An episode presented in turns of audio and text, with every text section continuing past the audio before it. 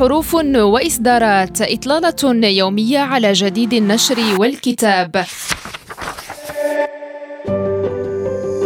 حروف وإصدارات رحلة في عوالم الثقافة والفكر والآداب وحقول المعرفة المختلفة. حروف وإصدارات يوميا مع غزلان شكود على ريم راديو. مستمعينا الكرام أهلا بكم إلى حلقة جديدة من حروف وإصدارات. عن منشورات باب الحكمة صدر حديثا كتاب النشيد الدامي مختارات شعرية من قصائد الشاعر السوري نور الجراح. للشاعر المغربي مخلص الصغير رافقتها رسومات وأعمال للفنان التشكيلي المغربي حسن الشاعر. وتضم هذه الأنطولوجيا الشعرية قصائد مستنبطة من ستة دواوين للشاعر نوري الجراح نشرت خلال العشر سنوات الأخيرة إلى جانب نصوص من ديوان لم ينشر بعد بعنوان ندم سقراط.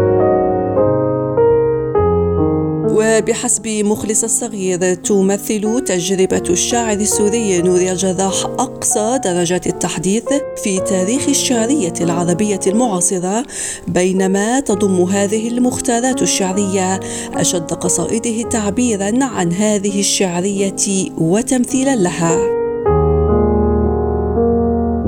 وأوضح المتحدث أنه لعل هذا الشعر المعاصر كما تضمه الانطولوجيا هو ما آثر الناقد خلدون الشمعة أن يصطلح عليه اسم الحداثة الثالثة وهو يقرأ شعر نور الجراح مضيفا أن القصد كان من وراء ذلك أن التجارب الكلاسيكية في فجر النهضة حداثة أولى تليها حداثة ثانية تجلت في تفعيلية نازك والسياب ونزار. الأنهار في تجارب غزيرة بلغت مداها ومنتهاها مع درويش بينما جاءت الحداثة الثالثة متحررة من كل المواضعات مع شعراء انتصروا منذ البداية لقصيدة النتر أو الشعر الحر.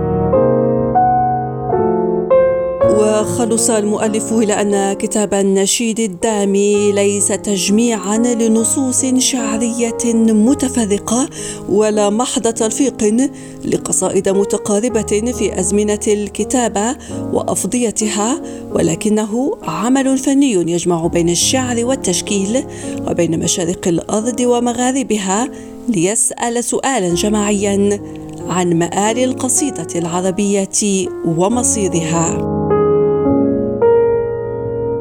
وخلص المؤلف إلى أن كتاب النشيد الدامي ليس تجميعا لنصوص شعرية متفرقة ولا محض تلفيق لقصائد متقاربة في أزمنة الكتابة وأفضيتها ولكنه عمل فني يجمع بين الشعر والتشكيل وبين مشارق الأرض ومغاربها ليسأل سؤالا جماعيا عن مآل القصيدة العربية ومصيرها.